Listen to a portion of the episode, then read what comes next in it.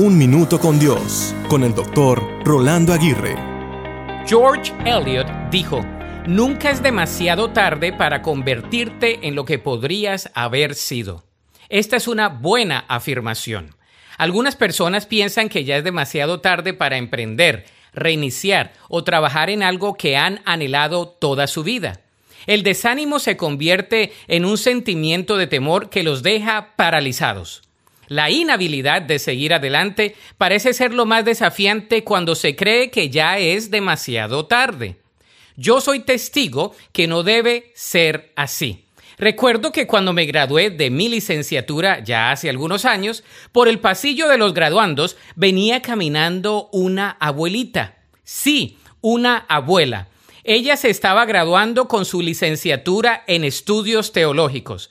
La ovación en la sala fue tremenda.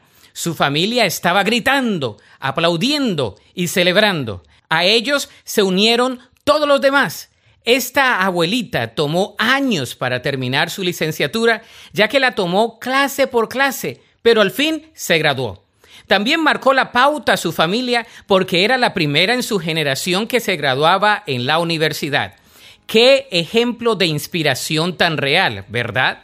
De modo que nunca es demasiado tarde para comenzar. Dios todavía tiene planes contigo. Él te puede ayudar. La Biblia dice en Josué 1.6, esfuérzate y sé valiente. Para escuchar episodios anteriores, visita unminutocondios.org.